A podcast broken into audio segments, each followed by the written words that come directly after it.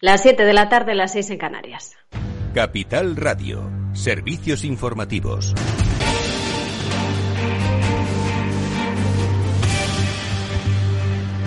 ¿Qué tal? Muy buenas tardes. España vuelve a batir hoy de nuevo un récord de vacunación con más de 730.000 dosis puestas en un día y hay 15,6 millones de personas que tienen la pauta completa.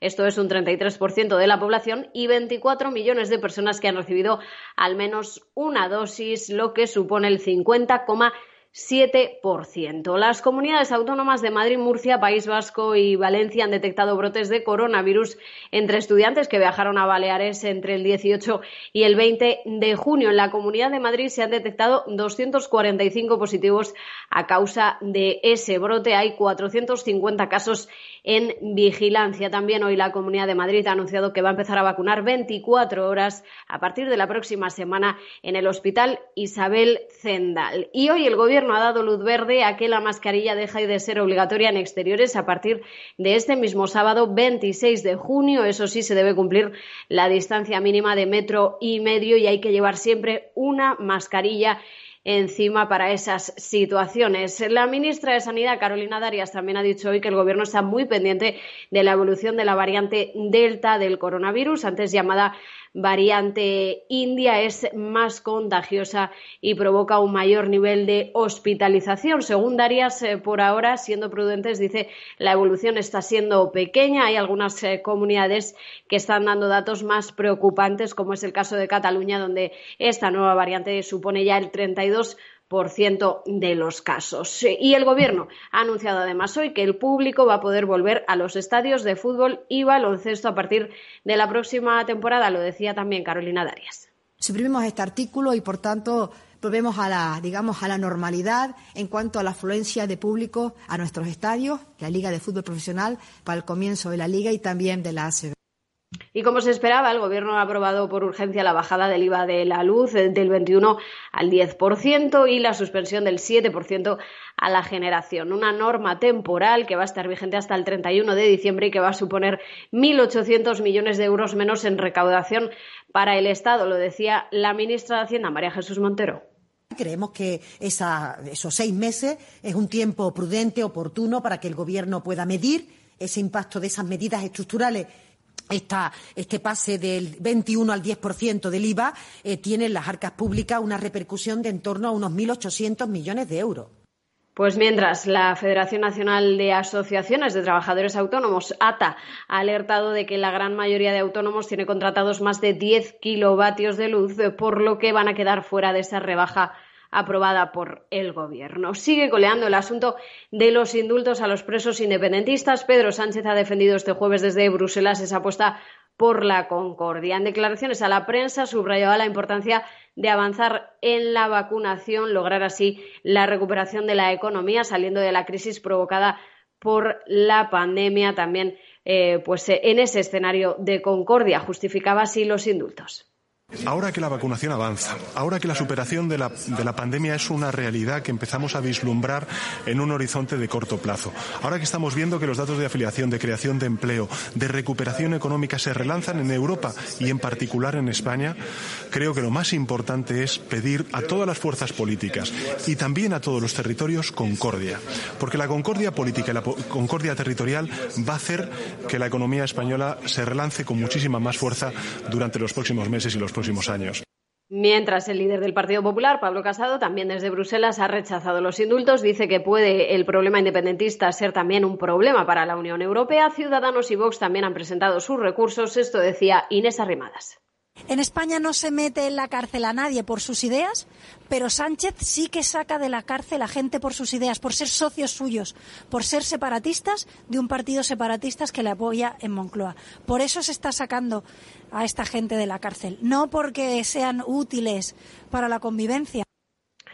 Y mientras el Tribunal Constitucional dividido retrasa decidir sobre el estado de alarma sin descartar un pleno extraordinario, recordamos, sobre ese primer estado de alarma, con lo cual un millón de multas podrían quedar anuladas dependiendo de la decisión que tome el Constitucional. Hasta aquí la información. Se quedan ahora con Afterwork de la mano de Eduardo Castillo.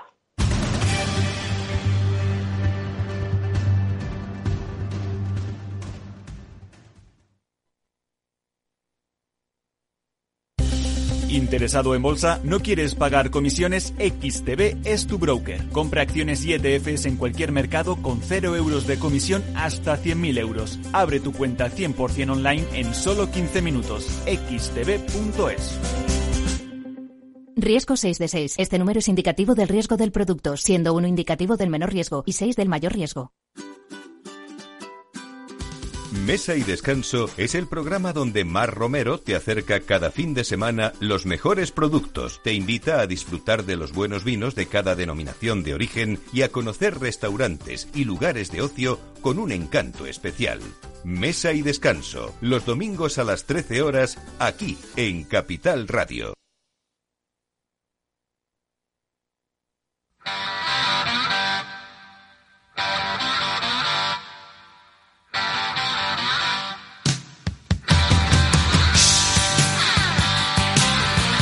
Después del trabajo, After Work, con Eduardo Castillo, Capital Radio.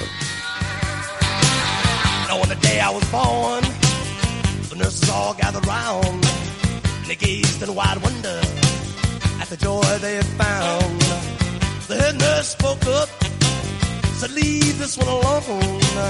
She could tell right away that I was bad to the bone, bad the bone,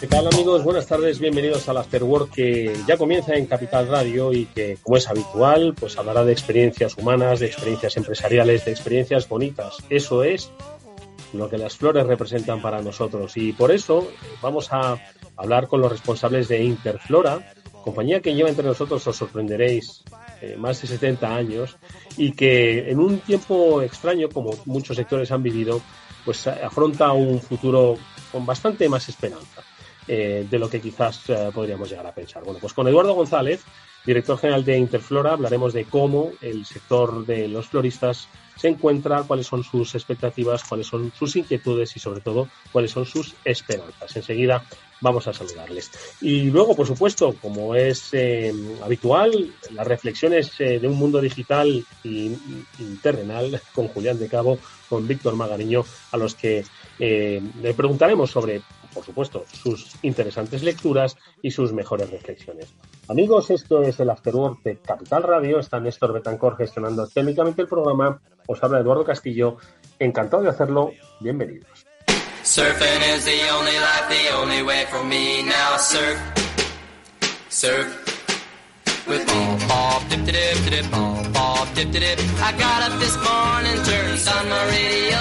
I was checking out the surfing scene to see if I would go. And when the DJ tells me that the surfing is fine, that's when I know my baby and I will have a good time. Go and surf, dip, dip, dip, dip, surf, bob, dip, dip, surf, bob, dip, dip, dip, surf, dip, dip, dip.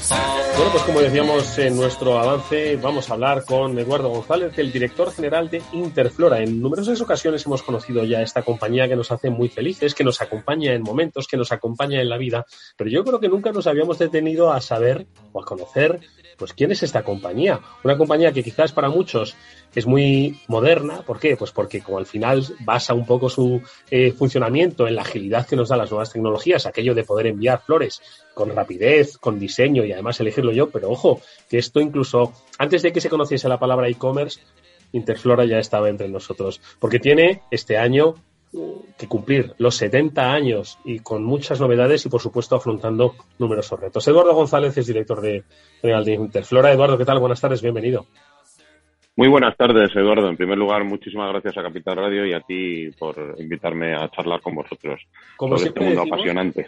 Como siempre decimos, Eduardo, es que a nosotros nos gusta hablar mucho de flores. Bueno, aquí algunos pocos. Y es que siempre hemos reivindicado que no es lo mismo una casa con flores que una casa sin flores. No es lo mismo un espacio con flores que sin flores. Y si hay gente que dice que no tiene tiempo, pues que lo saque, lo pruebe y luego ya que nos llame si quiere. Eduardo Interflora, yo no sé si quizás todavía hay gente que piensa que como ahora mismo pues tenemos una base digital muy importante, pues que sois una compañía reciente que se ha aprovechado pues sobre, obviamente, ¿no? del boom de las nuevas tecnologías y no sabe pues que desde mediados del siglo XX está funcionando en España Interflora.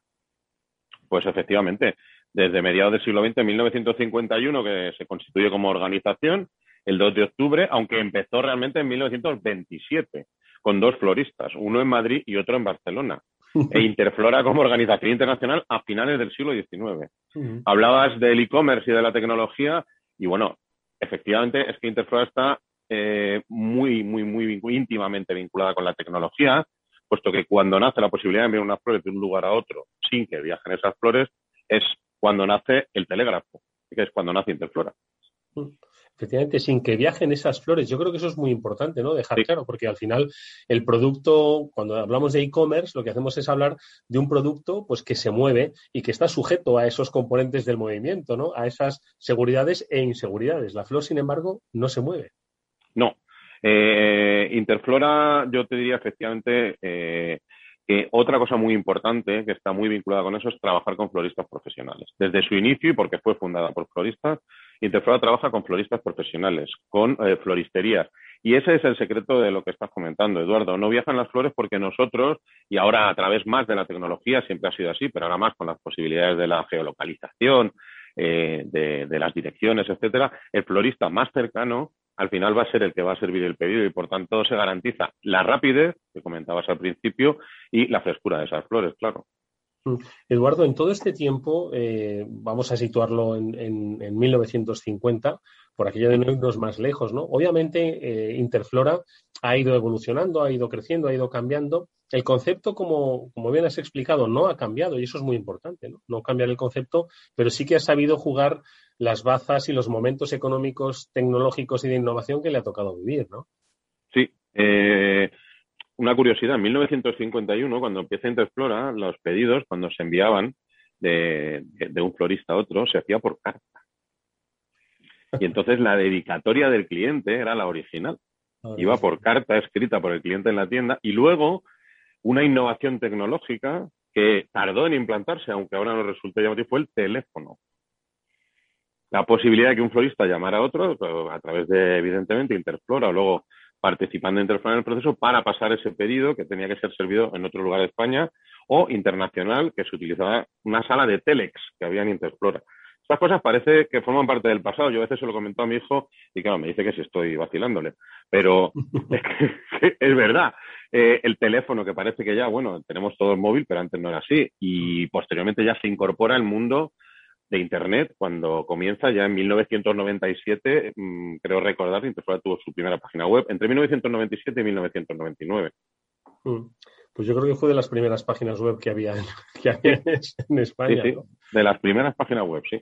Porque mm, obviamente, como decíamos, el concepto no ha cambiado. Es decir, no. desde hace muchos eh, años, desde hace décadas, siempre se ha querido enviar flores, ¿no? Entonces, yo creo que quizás es importante en, este, en estos tiempos, Eduardo, de, cambio, de disrupción, quizás a veces de ganar identidad o, ojo, también de perderla, no olvidar el sentido con el que estábamos aquí y sobre todo el, el, objeto de nuestro trabajo, ¿no? Las flores, cuál es el papel que juegan dentro de nuestra sociedad y alrededor de todo ello, pues claro que se pueden construir ideas, negocio, pero que no se nos olvide el producto que estamos, que estamos manejando, ¿no?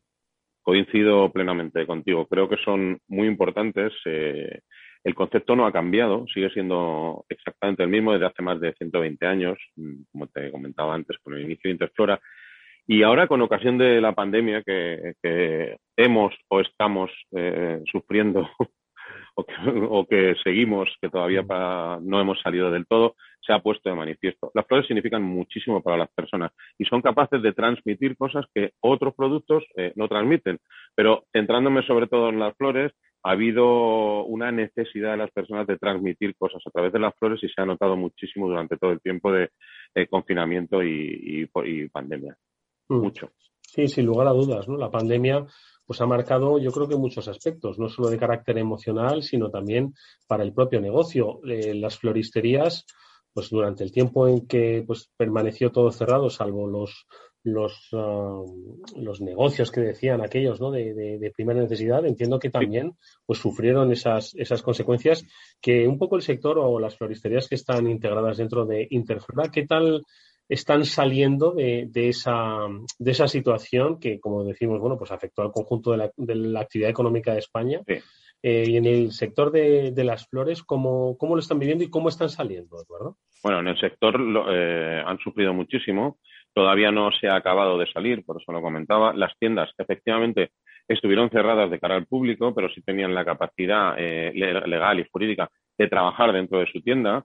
Por tanto, Interflora para las floristerías que pertenecen a, a Interflora ha sido una tabla de salvación, porque se ha seguido trabajando se han y se han seguido entregando pedidos de forma permanente y sin descanso durante todo el tiempo de la pandemia. ¿Se empieza a ver la luz? Sí. Ten en cuenta, Eduardo, que al final estamos hablando de que lo más o una de las actividades más importantes de las floristerías son los eventos y todo eso ha desaparecido. Durante todo el tiempo de pandemia y bueno, ahora ya se va recuperando, ha desaparecido, pues siempre se habla de las fallas, de la, la Semana Santa, eh, di distintas actividades, fiestas y bodas y eventos, sobre todo el tema de bodas, comuniones, eventos, también ha desaparecido por la, porque no había la posibilidad de reunirse. Con lo cual mm. han sufrido mucho. Ya te digo que ha sido una tabla de salvación interflora para las floristerías pertenecientes a la red porque han seguido trabajando, las que lo han deseado, ¿eh? de forma totalmente voluntaria, evidentemente, con Interflora en la actividad diaria de captación de pedidos a través de, a través de Internet. Oye, lo has, eh, lo has dicho, Eduardo. Es decir, eh, nunca una floristería se imaginó que no se iban a poder eh, hacer bodas, que no se iba a poder visitar pues, el nacimiento de un niño, que no se iba a poder despedir a alguien que se iba, ¿no? Eh, todo ello con, con flores eh, con flores en la mano, ¿no? Eh, entonces entiendo que, ese, que esa situación nueva, desconocida, inquietante, pues ha hecho pues que se aprenda para el futuro, ¿no? Y que bueno, pues que los retos eh, que están por delante, bueno, pues se afronten de otra manera, ¿no? Y es un poco lo que quería preguntarte. ¿Dónde veis ahora mismo desde el sector los grandes retos? Eh, que no necesariamente tienen que ser retos negativos, ¿no? sino dónde ubicáis esos retos ¿no? para, para vosotros, para Interflora, pues en los próximos meses, en los próximos años. Yo creo que Interflora tiene que seguir por el camino. Ahora se, utilizamos todos mucho la palabra digitalización o transformación digital. Y al final mm, uno no sabemos, es una palabra que se convierte en muy genérica. Yo creo que el reto es seguir adaptándonos, como ha hecho Interflora en los, en los últimos 70 años, a los cambios que la tecnología ha ido ofreciendo y a las nuevas necesidades que el consumidor exige. La floristería tiene que repensar y ser consciente de que esa digitalización y ofrecimiento de servicios al consumidor a través de canales digitales eh, tiene que estar dentro de su portfolio de productos, adaptarse a ello y seguir y, y ofrecer eh, la profesionalidad y la experiencia de un ramo de flores que confecciona un profesional, no de un producto estándar, sino que es un producto adaptado a las necesidades que ese consumidor eh, está pidiendo en un momento determinado. Tú puedes expresar muchas cosas, pero dependiendo tanto del tipo de flores como del color de las flores que utilices, va a ser radicalmente distinto lo que transmitas a la, a, a la persona a la que te quieres dirigir o lo que tú disfrutes en tu propia casa, porque creo que hay un concepto extremadamente importante y que en España va creciendo poco a poco y es el eh, flores para mí mismo. Eso de mm. comprar el pan, comprar las flores, eh, eh, está creciendo y es muy interesante porque tú has dicho al principio, y es que es absolutamente cierto. Una casa con flores y una casa sin flores son, eh, eh, no tienen nada que ver. Y yo invito, en algunas ocasiones se han preparado pues, catálogos o se han hecho trabajos en algún, en algún sitio y se ha comparado el espacio sin las flores y el espacio con las flores. Y es radicalmente distinto. Y además, cuando lo ven eh, las personas, te lo dicen. Dices que cambia completamente. Absolutamente, absolutamente. De todas formas, Eduardo, me quedo con un, con un concepto que has dicho que yo no sé si es un poco uno de los, de los grandes retos a, a batir, ¿no? Que es el concepto, lo has dicho, no es un producto estándar. Es no. que hay un mercado de que considera la flor como un producto estándar que le da igual un poco lo, el, todo el componente emocional, artístico, eh, cultural que hay detrás. A mí, hombre, vamos a ver, hay muchísimas ofertas en el mercado y además eso es extremadamente positivo para el consumidor y nos hace aprender y evolucionar a todos. Las ha habido siempre y las continúa habiendo nuestro planteamiento, nuestra oferta es eh, ser, mmm, intentar, al trabajar con floristas, Eduardo, el producto que sale de la mano de un florista es imposible que sea siempre igual y que lo confeccione siempre de la misma manera. Si lo haces de una forma eh, en un proceso de producción estándar, en una línea de producción, pues el producto efectivamente eh, va a ser eh, siempre igual. Eso tiene sus ventajas y sus inconvenientes. ¿Vale? Pero el producto que ofrece Interfloa sale de las manos de un profesional, de un artesano, y por tanto cada producto va a ser distinto. En lo que, lo que reciba un cliente de Interflora o un destinatario, un pedido de Interflora, mm, no va a ser lo mismo que lo que pueda recibir al día siguiente, aún mm. siendo, probablemente siendo el mismo ramo. Mm. O sea que hay que distinguir en que, o por más que distinguir, hay que entender que un florista no es solo alguien que vende flores, ¿no? No. Eso es un vendedor de flores, es un vendedor de flores, ¿no? Sí. Es un profesional que se ha formado para hacer, para hacer su trabajo, claro. Que se ha formado y además que tiene eh, ganas de superarse y de, ¿por qué no?, de, de obtener un reconocimiento. Y eso es algo, si no me equivoco, que por fortuna, si las circunstancias eh, nos dejan, se va a poder recuperar porque hay un, un certamen que organiza Interflora todos los años y que obviamente, pues como todos los certámenes que se produjeron en el año 2020, no se pudo realizar, que es el mejor artesano florista y que, si no me equivoco, Eduardo, insisto, si las circunstancias lo permiten, nada lo impide, va a retomar, va a retomar su tradición y se va a celebrar este año, pues reconociendo al mejor artista floral de nuestro país, ¿no?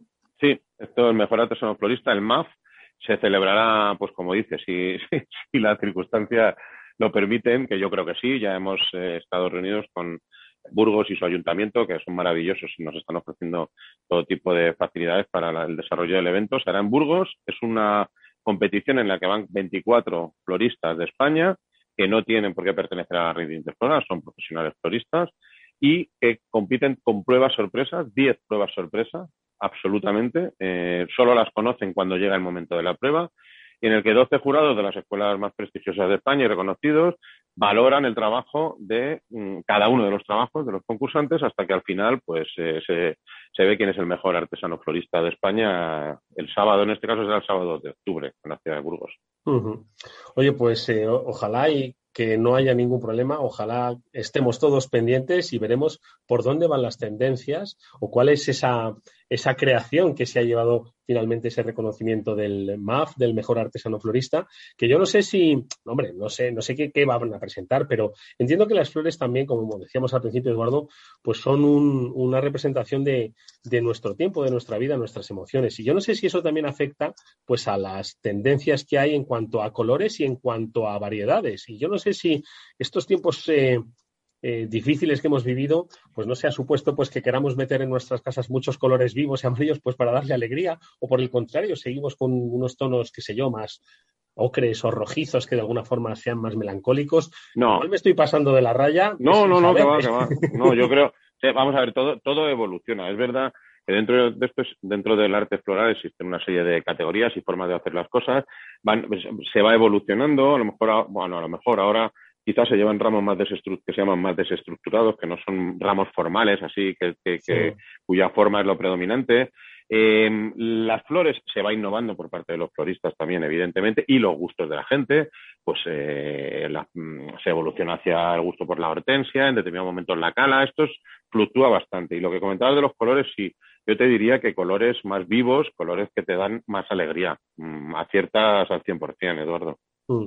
Bueno, pues yo creo que no nos queda nada más que invitar a todos los que nos están escuchando, eh, seáis quienes seáis, y lo dirijáis hacia quien lo dirijáis, que, ¿por qué no? Entréis en la red de Interflora, miréis eh, flores, aunque sean para vosotros mismos. Es que ya veréis el efecto que produce, si es que lo sabéis, porque ¿quién no ha regalado flores en algún momento de su vida? Muchas o pocas, pero en algún momento de su vida. Bueno, pues desde aquí os invitamos a que recordéis ese momento, el efecto que produjeron en el destinatario o la destinataria, y por qué no repetirlo, amigos míos, que yo creo que hay muchos equilibrios en vuestra cuenta de gastos que estoy seguro de que pueden ser mucho más eh, prescindibles que el efecto que generan unas flores. Eduardo, eh, nada más que os deseamos que este 70 aniversario termine estupendamente con esa celebración del MAF, del mejor artesano florista, que sean muchas las flores que eh, se regalen eh, a lo largo de este año,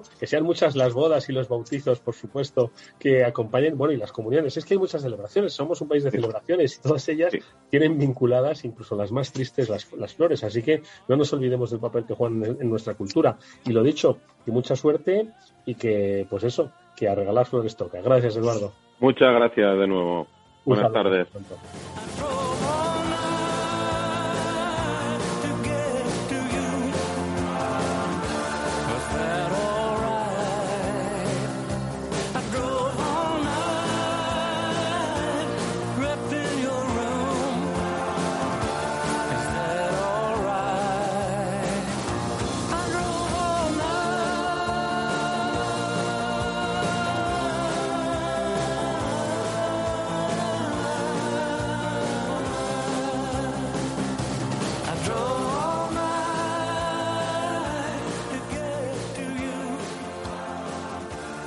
After Work con Eduardo Castillo.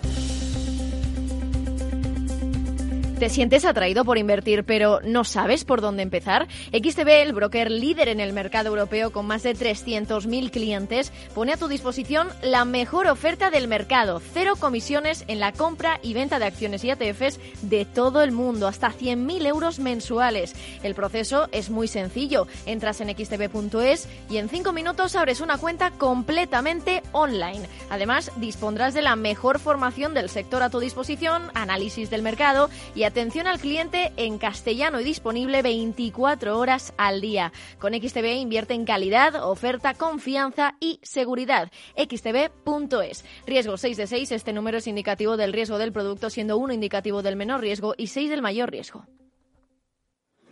Mus. Mus. Mus. Sinesio. Te toca, Sinesio. ¿Qué pasa? Oye, Sinesio, ¿no? ¿Qué, ¿Qué te pasa a ti? Que te veo muy onnubilado, que no te veía yo así de ausente desde que te prometiste con la maruja. Si es que tengo un aparato que me resuelve todas las dudas, estoy a la última en los mercados. Anda, mira, ya está Sinesio con sus inventos. Sinesio el ingeniero. Atiende, Paco, mira lo que he descubierto. Alexa, ponme Capital Radio, maja. Te damos la bienvenida a Capital Radio. Puedes escuchar la señal en directo o nuestros mejores audios en formato podcast. Directo o podcast. ¿Qué quieres escuchar? Ponme los podcasts, Alexa. Has elegido podcast. Vas a escuchar las noticias de Capital Radio. Con esto, Paco, vamos a echar el órdago a los mercados. Natural. ¿Los traders son seres de este mundo? Operación Trader. ¿Te atreverías? Capital Radio, la genuina radio económica.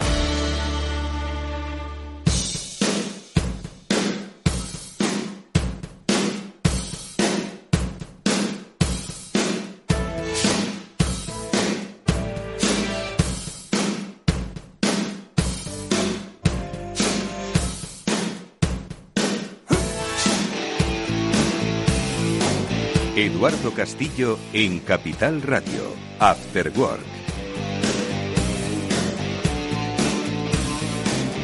Bueno, pues ya están aquí sentados a nuestra mesa, sentados a vuestra mesa, eh, pegados a vuestra radio o vuestro podcast, eh, Julián de Cabo y Víctor Magariño, con los que, como siempre, bueno, pues reflexionamos sobre las cosas que están por pasar y como digo, tienen un alto componente digital, pero en el fondo tienen un alto componente humano. Víctor Magariño, ¿qué tal? Muy buenas tardes, ¿cómo estás? Hola Eduardo, encantado de estar aquí un jueves más y con muchas ganas. Bienvenido, como siempre, es un placer escucharte. Julián de Cabo, ¿cómo estás, amigo? Buenas tardes. Pues muy buenas tardes, Eduardo y Víctor. Bien, aquí feliz de la vida de estar con vosotros un jueves más. Oye, ayer, eh, bueno, perdón, no ayer, no, anteayer, anteayer, es que llevo toda la semana pensando en, en, no en montar una empresa de grifos que facture 100 millones, o una empresa que facture 100 millones, sino en lo de los grifos, en los negocios pues quizás menos, menos, eh, menos tecnológicos, ¿no? Y anteayer estuvimos hablando aquí en el programa con, con, con unos, con unos pizzeros, ¿vale? Se llamaban Pizza Market. Ojo que no tengo, no tengo ni acciones ni se publicitan aquí. Pues que me llamó mucho la atención su, su, su interlocutor, era el director de operaciones, nos habló cuando dijimos, eh, entonces, ¿quiénes son los de Pizza Market? ¿no? Me dijeron, y dije, esto lo tengo que compartir con Julián y Víctor. Dice, nosotros somos expertos en delivery y hacemos muy buenas pizzas. Y entonces me llamó mucho la atención el, cambio de paradigma. Dije, mira, nosotros conocemos el mercado del delivery para hacer que un buen producto que sabemos que tenemos eh, sea todavía mucho más impactante en el cliente. Dije, madre mía, esta reflexión se la voy a dejar a Julián y a, Víctor. Expertos en delivery y hacer buenas pizzas. ¿De acuerdo? La una, una cosa se complementaba con la otra. ¿Qué os parece? ¿Qué os parece? Julián, además que tú has estado eh, y bueno, has estado y estás asesorando una compañía donde el, el, negocio de llevar comida a otros, bueno, pues era, era el core, ¿no? De la actividad. Entonces, eh, ¿qué te parece lo que esta, esta reflexión de ser expertos en delivery y en, hacer buenas pizzas? Hombre, pues me parece que lo tienen claro, ¿no? O sea, que no se andan por las ramas, ni, al final uno tiene que saber dónde está el valor añadido que aporta al cliente y al final esa gente juega a dos cartas que tienen todo el sentido.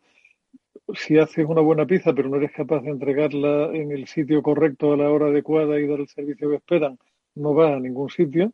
Y si eh, eres capaz de entregar estupendamente pero la pizza es un demonio, tampoco vas a ningún lado, ¿no? Al final, yo, yo creo que quedamos en muchos casos hoy día negocios que son como muy... Eh, lean, y siento utilizar la palabra inglesa, pero es que si uso magro en español queda como muy extraño, ¿no? Pero o sea, todo ese concepto de, de, Lean Startup al final tiene sentido. focalízate allí donde está el valor y olvídate de lo demás y es una fórmula que funciona. Me decían, y, y, añado información que voy, voy recordando, ¿no? Mira, mira, nosotros, eh, la gente, bueno, pues hay quien le gusta venir al restaurante y tener la pizza por recién salida del horno y hay quien se la quiere comer en casa. Nosotros, al ser expertos en delivery, decían, queremos acercar la experiencia de cliente en tienda o en local a la experiencia de cliente en, en su casa. Y ahí queríamos ganar un poco el, la ventaja, ¿no? Simplemente lo apunto como, como parte de lo que ya os, os comentaba. Víctor. Sí, yo, a ver, yo creo que son los dos elementos clave en este negocio. Eh, hacer una buena pizza y, ser capaz de entregarla eh, rápido y bien. Entonces, si, si, llegas a un nivel excelente en ambos elementos clave, pues probablemente tu propuesta de valor sea, sea muy buena. A ver, al final, bueno, una pizza es una pizza. Yo ya sé que los, los amantes de la pizza dirán, no, es que la pizza y tal, hombre, de, de, dentro de las categorías de pizza, eh, pues un, un, hacer una buena pizza, no, se me antoja a mí que no debe ser excesivamente complicado. Probablemente sea más caro que hacerla, que hacerla mala. Y la otra parte es el delivery, ¿no? El, el, si, si, tú ahora en, en, un buscador de Google, esto es algo que lo, lo, lo hacemos mucho en clase, si tú pones la, una, la letra T, eh, probablemente vais a comprobar que sale en el autofill de Google telepizza, ¿vale? Simplemente poniendo la letra T ver, en el navegador, sale telepizza. Entonces, ¿qué, ¿qué, quiere decir esto? Pues que probablemente mucha gente busca telepizza, que probablemente la gente que empieza poniendo una T, muchos de ellos acaban buscando telepizza y que telepizza es como el, epítome de, lo que es el negocio, ¿no? Telepizza, o sea, es que se me, no se me ocurre una marca mejor ni se me ocurre un, un, un, una manera más directa de, de llegar.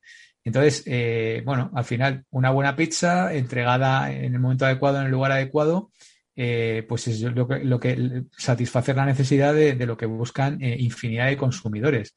Con lo cual, bueno, eh, ahora mismo tampoco es tan complicado los temas de, de, entregas y tal, con todos los algoritmos que hay, incluso ya algoritmos que hay a la carta, que te los puede dar casi, casi medio hechos eh, Amazon y tal. Le, introduces una serie de data y prácticamente tienes el algoritmo medio hecho, medio hecho. Ya está Julián eh, eh, eh, meneando la, cabeza. Lo, tienes medio hecho, ¿vale? Lo tienes ya medio entrenado y tal. Y luego, bueno, luego le pones algún ingredientillo tuyo y para diferenciarte de la competencia y decir que tu algoritmo es, un poquito mejor que el resto. Entonces, y, yo repito, a mí hacer una buena pizza no, no, no se me antoja excesivamente complicado. ¿vale? O sea que me parece interesante. Eres poco pizzero, ¿verdad, Víctor? No soy fanático, pero si hay que comerla, se come. Es que, ejemplo, es que los, los, los, los fanáticos le damos importancia a esto. Julián, a ver, ¿por qué decías que no?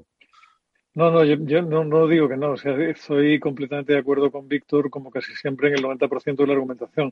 Me meaba la cabeza un poco porque en nuestro caso, en el caso de Appetit, que hemos hecho un esfuerzo grande en tecnología, sí que es cierto que hay una capa de Google que te puede facilitar las cosas dentro de un orden, pero al final, si te la juegas mucho en logística y en entregar bien, Google no te lo da todo y tienes que ser tú capaz de hacer una serie de cosas por medio, ¿no? Al final, eh, el, el, problema de utilizar siempre herramientas de terceros es que terminas utilizando la misma herramienta que todos los demás, con lo cual difícilmente puedes competir. Entonces tienes que buscar el valor de la diferencia por otro lado.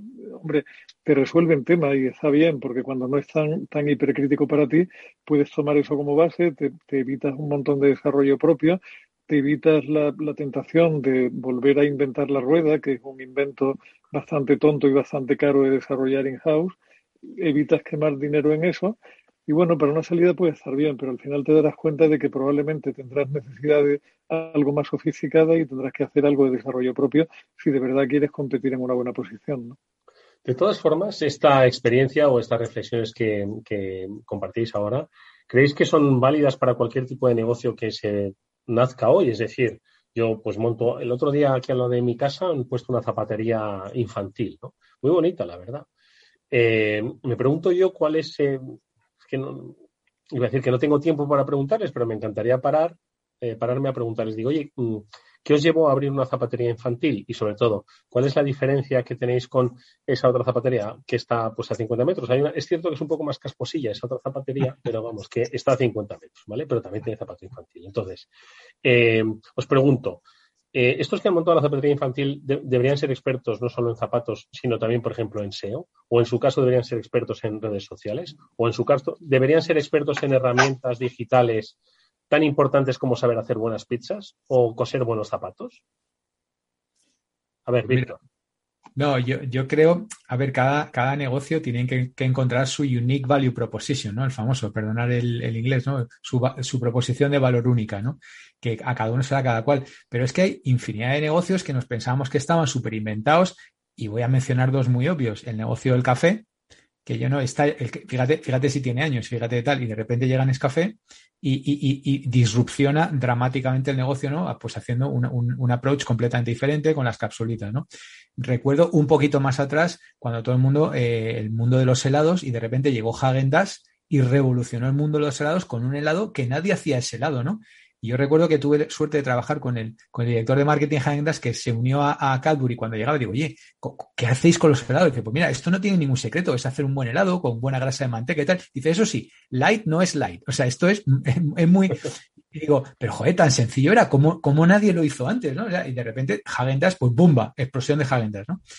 Y, y ahora, bueno, comentábamos off the record, pues que, que quizá estoy iniciando un, un nuevo trayectoria profesional que, que ya hablaremos. Ya Y- comentaremos, un- ya comentaremos. y es un negocio que es el negocio ma- más, viejo del mundo, o sea, es el negocio educativo y tal, pero que de repente hay tres tíos que han inventado una manera de- del delivery eh, que le llaman microlearning y tal, y resulta que, que- que se convierte en un negocio de, de- de muchos millones de, de- euros, ¿no? Y dice, bueno, pero ¿cómo no lo habíamos pensado antes, no? O sea, que, que esto de la, no sé, antes de ayer me llegó un correo de, de una marca de calzado española que es Camper, que un campeón español, y de repente están promocionando una marca de calzado coreana que no la he oído en mi vida, pero que cada zapatito vale 250 pavos. Digo, va, ¿esto, qué, qué zapatos hacen esto, ¿sabes? O sea, eh, en fin, eh, yo creo que oportunidades hay eh, infinidad, incluso en los negocios más tradicionales del mundo. Simplemente es hacer esa cosita diferente que te desposiciona. ¿Qué te hace diferente? Sí.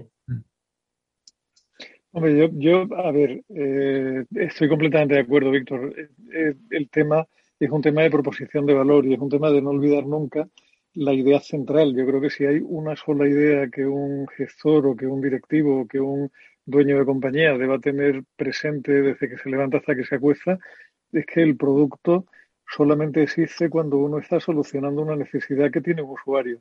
Si no está haciendo eso, todo lo demás se cae por su propio peso. Y todas las cuentas de la compañía se van también a hacer puñetas porque todo en los planes de negocio depende de un solo parámetro que es la V de venta.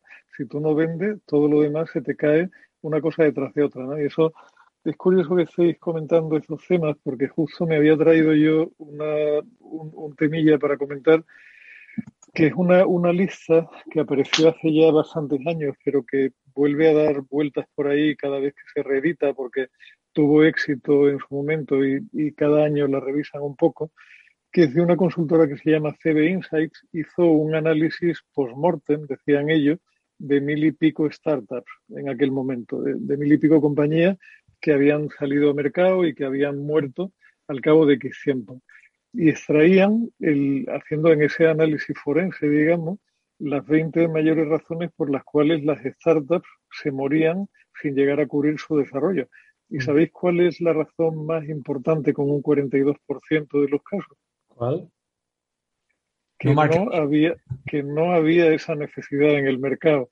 Es decir, aquello no era un producto, sino como yo le digo a mis alumnos en muchas ocasiones, cuando tres amigos se reúnen para hacer algo que les divierte muchísimo, casi nunca están seguros de si es un producto o una paja mental. Porque si es algo que simplemente te divierte a ti hacer, pero no te molestas en comprobar si alguien ahí fuera lo necesita y está dispuesto a pagar por ello, es posible que sea un ejercicio muy divertido, pero difícilmente rentable. ¿no? Esa era la primera. La segunda, con un 29%, era quedarse sin dinero. La tercera era no tener el equipo adecuado, lo cual es súper importante porque otro de los errores que uno termina por ver repetido muchísimas veces es ese equipo de tres ingenieros que son terriblemente ingenieros y desprecian todo lo que no sea la ingeniería, que al final no se sabe si hacen un producto muy bueno o muy malo, porque como no le dan importancia ninguna al marketing, ni a las ventas, ni nada por el estilo, nadie se enterará nunca de la genialidad que están haciendo, ¿no? La cuarta sería que la competencia te arrase, la quinta sería tema de precio o de coste y así sucesivamente, pero ya andamos en, parámetros de un 18, un 19%, cuando el 42%, más del, más del 40% era que no existía la necesidad de mercado. Con eso hay que tener muchísimo, muchísimo cuidado. Oye, pregunto dos cosas, Julián, a propósito de esta lista. ¿Alguna startup conocida que esté por ahí, que ahora pues esté en el, en el, en el cielo de las startups, no? En esa, en esa lista hay muchísimas, Eduardo, eran mil y pico, no recuerdo ahora mismo de memoria, pero, pero sí recuerdo de la época gloriosa de la Internet española, aquí se hizo cada cosa de alucinar porque todo parecía posible y te, o sea, yo recuerdo que no, la, hemos, la hemos comentado en alguna ocasión, ¿no? Aquella compañía que no digamos nombre ni culpable, pero que tenía la, la visión de que poniendo en los estancos unos monolitos conectados a Internet, la gente iría al estanco a hacer comercio electrónico desde un monolito conectado a Internet que yo cuando me lo contaron, lo primero que le pregunté al promotor fue, oye, ¿tú no eres consciente de que la gente que fuma no lo pasa particularmente bien en el estanco y que es un lugar donde entra y sale y se va rápido porque tiene un vicio vergonzante y no quiere permanecer ahí? ¿Qué te hace pensar que alguien se va a meter en una sesión o un, no fumador, incluso, ¿no? O un no fumador, razón de más, se va a meter en un estanco a pasarse un cuarto de hora delante de una pantalla. En fin, son cosas que no se le ocurren, como dicen en mi tierra, ni al que la manteca, ¿no? Eh, iba a decir, eh, de todas formas, ahora sí que eh, comentamos esto que ha hecho Julián, ese 42% falló porque su idea no, no, encontró hueco porque no había una necesidad de su idea en el mercado. ¿no? Entonces, yo sí que me gustaría que comentaseis eso, porque hay muchos emprendedores que dicen, yo es que voy a cambiar, voy a crear de mi producto una necesidad o de mi servicio una necesidad. O aquellos que de repente, pues el que creó Zoom, ¿vale? Antes de la pandemia, pues no sé si sabía que era una necesidad. No, no, lo de las videoconferencias, ¿cuántas veces hemos dicho, es que no funciona esto, las reuniones por videoconferencia? Y resulta que es que hoy Zoom es una necesidad, o Teams, ¿no? Entonces, un poco que reflexionéis sobre dónde, si la necesidad eh, eh, se tiene que ir descubriendo o se tiene que ir un poco construyendo, no lo sé, no es fácil, ¿no? Esta, esta, es una discusión, la, clásica de marketing, Eduardo. está, todas mis clases de marketing en la NYU se abren con esta discusión, ¿no? Eh, ¿Do needs pre-exist o, o they're? ¿no? ¿Se descubren las necesidades o, son preexistentes, ¿no? Y al final acabas en la pirámide de Maslow, ¿no? Donde la única necesidad realmente, pues es eh, eh, el respirar, alimentarse, estar seguro y estar abrigado y todo lo demás son necesidades, eh, entre comillas, eh, que, que, vas descubriendo, ¿no? Y yo la, pre la, pregunta es, ¿realmente necesitamos un iPhone? Claro, el 90% de la mano, que además todos tienen iPhone, por supuesto, son de la NYU, no es de la Carlos III, que son de Android. O, o Android, ojo, ¿eh? Decir, no, nosotros no. no, la NYU todos iPhone. La Carlos III, 80 Android, 20 iPhone. Eh, entonces, claro, le pregunto, ¿realmente hay una necesidad de un iPhone? Sí, sí, sí, claro, hay una necesidad. Y yo, bueno, oye, yo me crié en un mundo donde te levantabas y, cambiabas el canal de la televisión y subías el volumen y lo bajabas con, una tal. Digo, yo me crié en un mundo donde no había móviles y tal, ¿no? Eh, esto del market need es, un clásico también, ¿no? Es, eh, ahora lo, recoge en estos TCB Insights, pero el, Incomplete Marketing Protocol o, no market need, esto es un clásico de por qué los productos fallan ya también en el, online, en el offline, no solamente a nivel eh, startup. Yo, por ejemplo, ayer tuve una, llamada de estas que, mi mujer califica como de esotéricas y tal. Eh, alguien se puso en contacto conmigo por LinkedIn porque tienen un minimum viable option y querían saber mi opinión. Y yo no les conocía de nada, son, son tres chavales y tal, y me dijeron, oye, mira, se llama, mm, me, acabo de Cartographics, tienen un producto con un montón de información enriquecida, con mapas, con APIs, con un montón de fuentes. Uno es, eh, uno es cartógrafo, el otro es data analyst, el, la otra es ingeniero de no sé qué tal. Y simplemente se pusieron en contacto conmigo para que les diera mi opinión. Es decir, de alguna manera para validar ese minimum viable option repito, ni son alumnos, ni, ni me van a pagar, ni yo les voy a decir, o sea, nada, o sea, simplemente para saber mi opinión, ¿no? Bueno, pues ahí en una hora, eh, bueno, la, la muchacha súper mega agradecida, dice, Víctor, no sabes cómo valoro y tal. Si alguno más de estos hubieran hecho ese preanálisis o esa validación, pues a lo mejor se hubieran ahorrado muchos quebraderos de cabeza. Y es casi gratis, es decir, o sea, yo no les cobré nada, simplemente el tiempo y tal, y estas cosas a mí, a mí me gusta hacerlas porque igual puedes eh, parar algún error o al revés, ¿no? Eh, les, les apunté un par de competidores que no los tenían en el radar, ¿no? O sea que mm, yo creo que no, no cuesta mucho esa pequeña validación. No sé cómo lo ves tú, Julián, seguro que también lo has hecho en ocasiones. Sí, yo eso lo, lo hago con frecuencia y además a mí me, me llaman, o sea, mis alumnos son conscientes de que yo soy especialmente bueno como hombre malo de la pradera y como soy bastante escéptico, tiendo, tiendo a meter mucho el dedo en el ojo de aquellos que me piden ayuda. O sea, yo siempre les digo lo mismo, digo, mirad, yo, yo os escucho, pero si esperáis de mí que simplemente os diga cómo me mola el tema, olvidadlo, porque os voy a dar cera, porque creo que de lo que se trata es precisamente de poneros frente a vuestras propias contradicciones, porque si no, no tendría ningún sentido ni os serviría de nada, ¿no? Pero antes, antes de, eso, habíais hablado del iPhone y, y ahí, fíjate, yo utilizo en clase un vídeo que me encanta, que contrapone la presentación de- del iPhone por parte de Steve Jobs, la primera presentación del iPhone, con otro vídeo grabado a Steve Ballmer, que era el presidente de Microsoft en aquel momento, y es una secuencia donde te montan momentitos de, o sea, pequeños cortes de la presentación del iPhone, con Jobs remarcando mucho cuáles eran las características claves del producto, y Ballmer sentado en una silla, mucho más tranquilo y mucho más relajado, haciendo un análisis destructivo de lo que había dicho Apple, ¿no?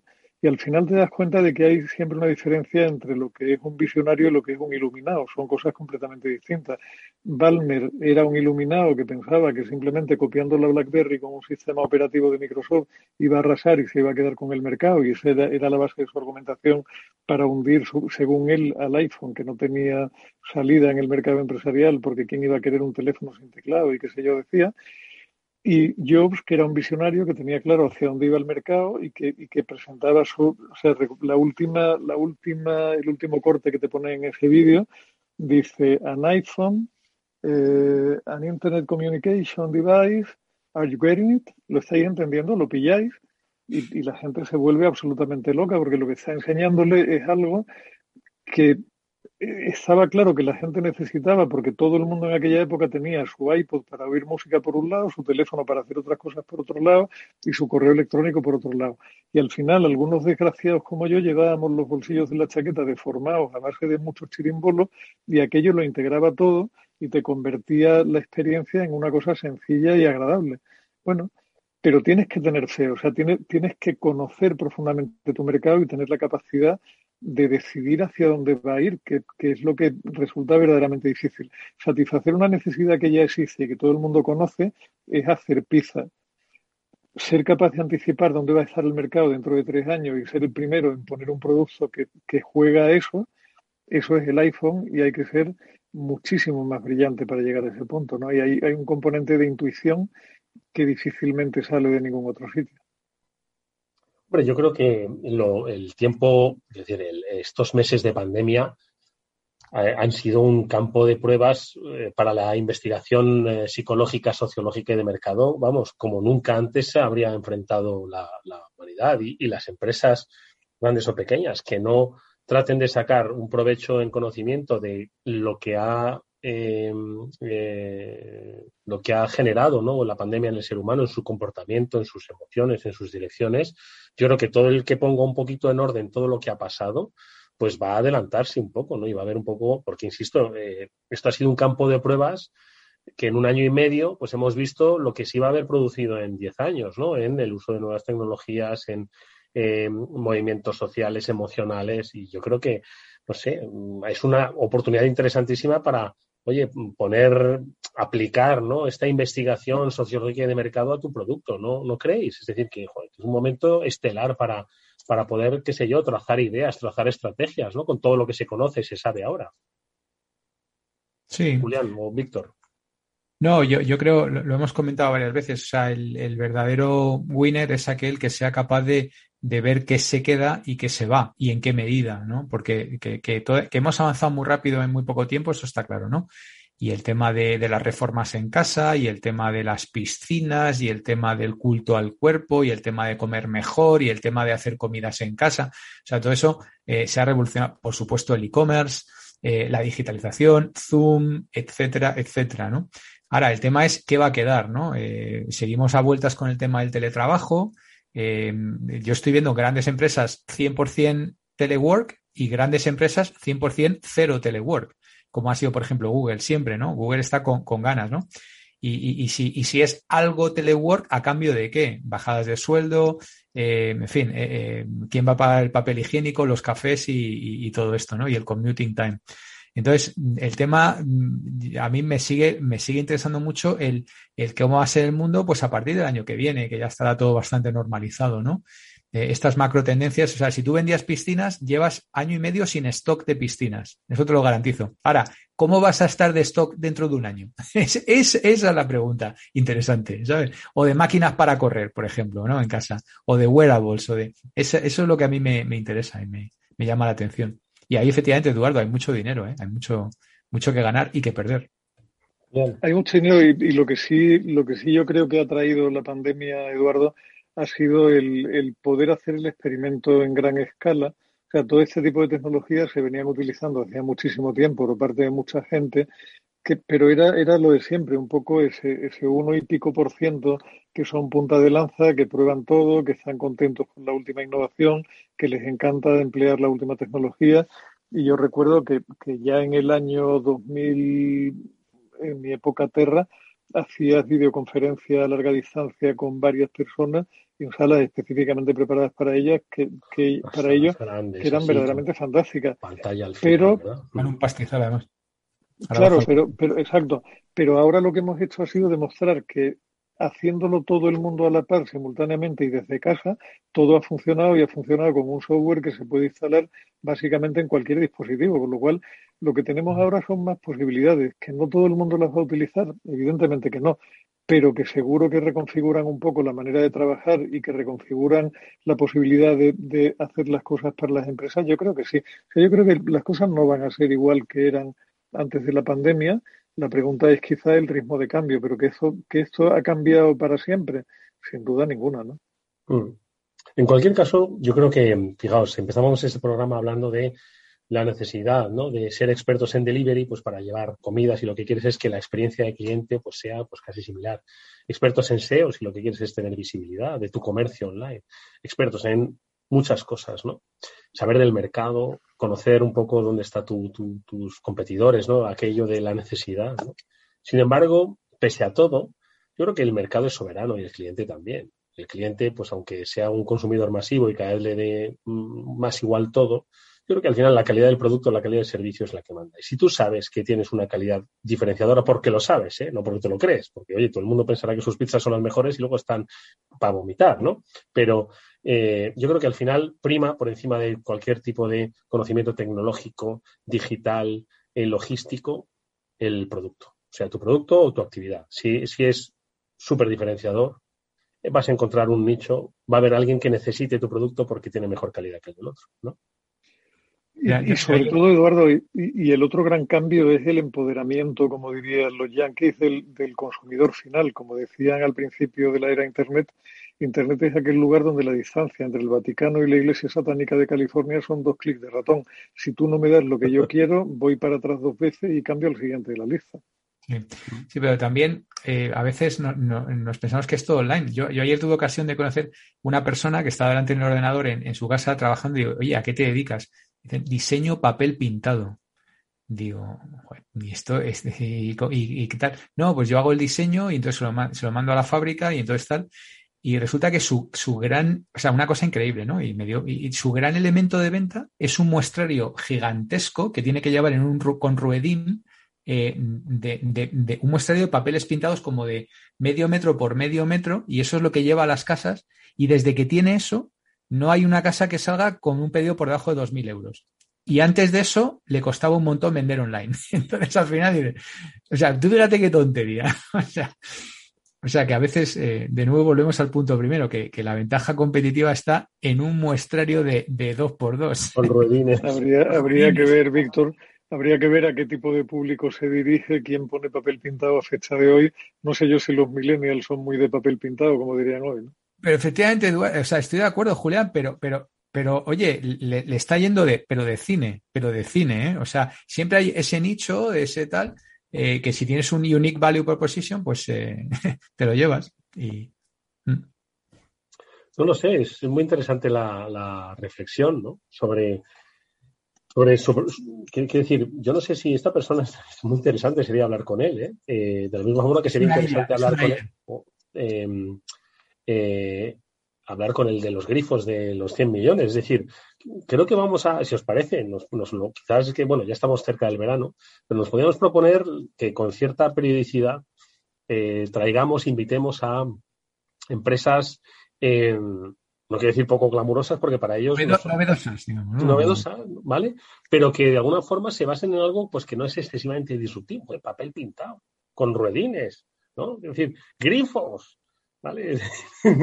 Cosas que, que en cierto modo nos recuerden pues que el negocio, o sea, que la economía, la empresa, el empleo, las ideas, el tesón son muchas cosas, ¿no? No solo esas startups, ¿no? Que se quedaron en la lista de CB Insight, que, que obviamente estoy seguro de que muchas de ellas tenían un componente tecnológico, que había pocas de zapatos y muchas de ofrecer pues un cambio en tus hábitos de consumo digital. No lo sé, no, no, no lo sé. Había muchas, entiendo, tecnológicas, ¿no, Julián? En la lista del cementerio de startups. Había, sí, bueno, eran, eran, la mayoría eran startups tecnológicas, claro. Sí, Pero cuidado que la segunda razón de que fallaron es mm, se quedaron sin cash. O sea que y, y no está muy distante de la primera. O sea que al final el Eso también el es verdad. flow- el Eso es verdad. Y el equipo, el equipo, las personas, la ¿no? número tres. Sí. Madre mía. Y, y decía, y- escucha, Julián nos ha dicho cuatro o cinco. ¿Y eran cuántas? ¿Cuántas? Eh, 20. 20, madre mía. Madre mía. 20, 20. Lo que pasa es que ya las últimas eran mucho más pequeñitas, ¿no? O sea, la, la número 20 en concreto era que fallaron al pivotar con un 7% y así sucesivamente, ¿no? Quemaron, que no usaron su network. En fin. Hay incluso motivos legales, pérdida de foco, en fin. Pues de todo, de todo. Ese valle del desierto que a veces pues acaba con, una cruz sobre, sobre ti. Eh, amigos, que nos despedimos. La semana que viene volveremos a hablar, por supuesto, de muchos eh, temas interesantísimos relacionados con el mundo de la empresa, de las ideas y como siempre nos acercáis de una manera muy amena, muy divertida, muy útil. Víctor Magriño, Julián de Cabo. Víctor, Julián, gracias de verdad. Que mucha suerte y un abrazo muy, muy fuerte y hasta muy pronto, ¿vale? Hasta la semana que viene. Adiós amigos, nosotros nos despedimos hasta el próximo lunes que volveremos como siempre con el programa de ciberseguridad eh, aquí en el Afterword de Capital Radio. Néstor Bernacor gestionó técnicamente el programa. Os habló encantado de hacerlo Eduardo Castillo. Adiós.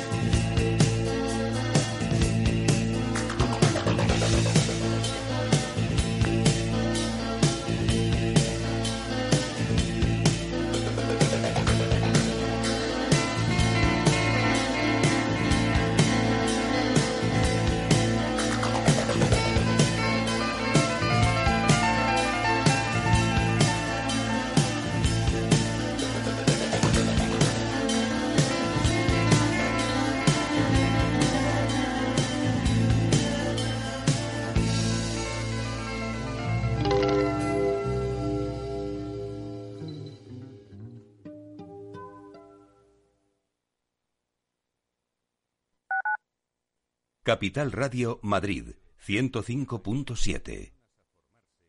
Gráficas Naciones. Más de 50 años de experiencia en el sector de las artes gráficas. Apostamos por la última tecnología tanto en impresión offset como en digital y gran formato. Realizamos todo tipo de impresión. Tarjetas de visita, folletos, libros, vinilos, decoración y montaje de stands. Más información en el 91 629 2145 o en gráficasnaciones.es. Esto te estás perdiendo si no escuchas a Luis Vicente Muñoz en Capital, La Bolsa y la Vida. Clemente Fernández, expresidente de Amper y encabeza a los minoristas de Abengoa. Al no haber posibilidad de crédito fijo, pues yo creo que habrá que acudir ya a la SEPI, ¿no? Un rescate de, de SEPI. No te confundas. Capital, La Bolsa y la Vida con Luis Vicente Muñoz, el original. Capital Radio. Siente la economía.